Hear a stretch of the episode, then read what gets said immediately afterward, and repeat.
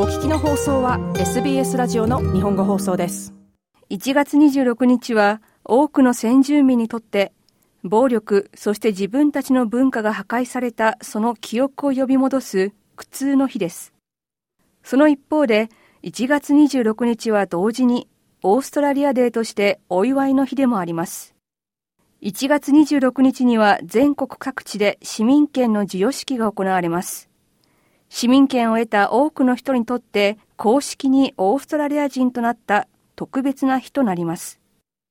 しかし、オーストラリアデーを違う日にちに移すべきだとの声が年々強まっています。このリポートでは、先住民と分かり合い、手を取り合うことが移民コミュニティに対して良い影響をもたらすのはなぜか、そしてなぜ1月26日がそれほど大切な日なのかを考えていきます。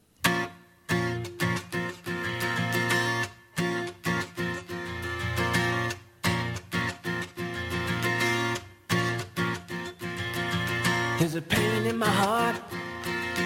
I never understand It's a cry in the night It's a scar on the land It's a tear in the wind It's a shout in the dark 先住民のシンガーソングライターギャビン・ソマーズさんはオーストラリアの人々が先住民と手を取り合うこととりわけ移民コミュニティとつながることは重要だと考えていますなぜなら先住民が経験してきた歴史や困難を海外からオーストラリアに来た人はより深く理解できるからだとソマーズさんは語ります。I think it's important because we do have a real affiliation to other diverse、uh, multicultural groups. 先住民と他のさまざまな多文化グループの間には本当のつながりがあるからこそ大事なことです。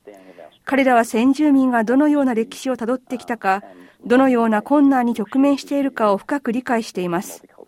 そして多くのケースで私たちは同じような経験をしています。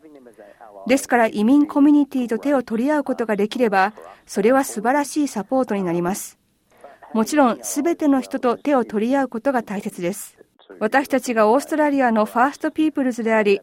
この国に居場所があるということを人々に知ってもらう必要があります。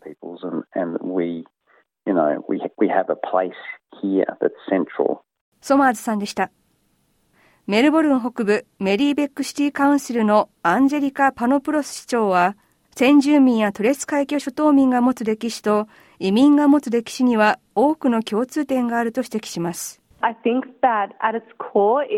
これはつまるところ人権であり、エンパシー、そして人間として互いを気遣い合うということです。多様な文化的背景を持つ私たち、移民一世だったり、移民二世だったりしますが、自分たちの家族の歴史の多くが失われてしまったという経験があると思います。私の祖父母は内戦の後にギリシャからオーストラリアにやってきました。それより前に遡ると、私の母方の祖母は当時小アジアと呼ばれた地域出身の難民でした。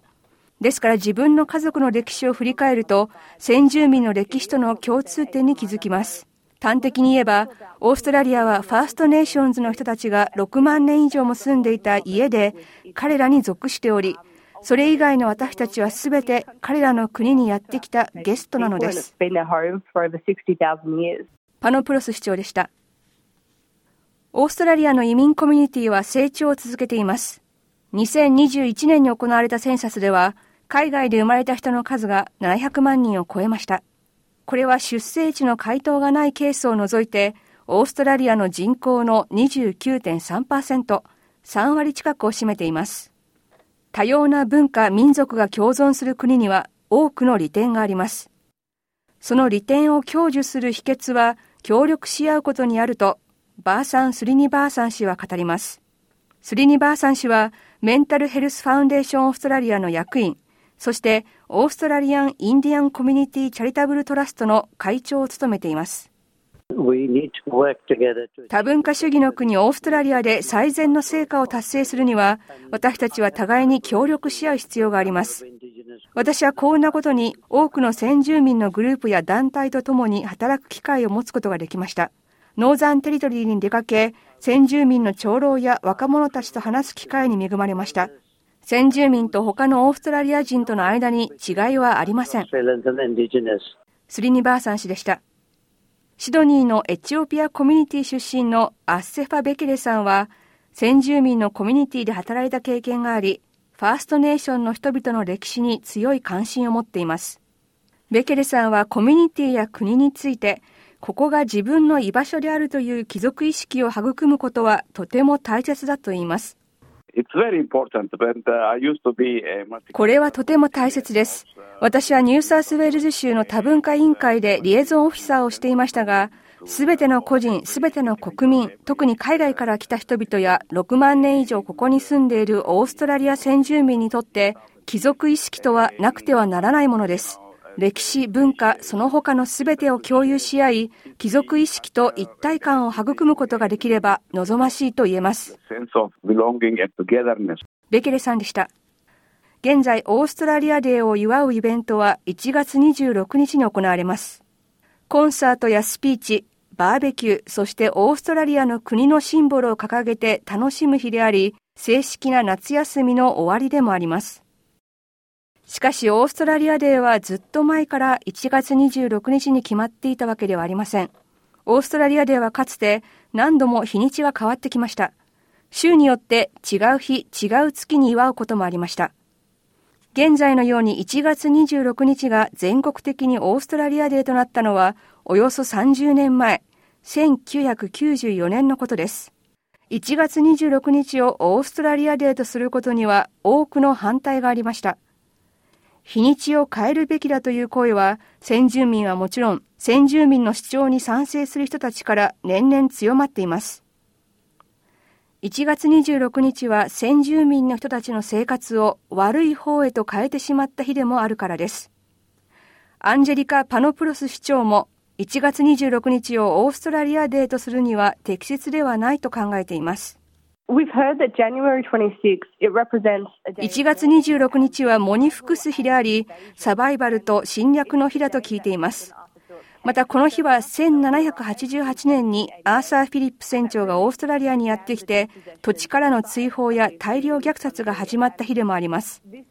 すべてが始まったのがこの日であり、極めて重要な日なのです。今でも世代間のトラウマ、制度的な人種差別、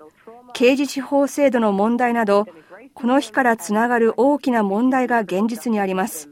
だからこそ、ファーストネーションの人たちが1月26日は祝うべきではないと主張しているその声に耳を傾けることがとても重要なのです。パノプロス市長でした。先住民のシンガーソングライター、ギャビン・ソマーズさんは、オーストラリアという国を国全体で祝い、オーストラリア人であることを祝う特別な日を持つことが重要なことであると理解しています。しかしその特別な日は、すべての人が一体感を抱ける日にすべきだと語ります。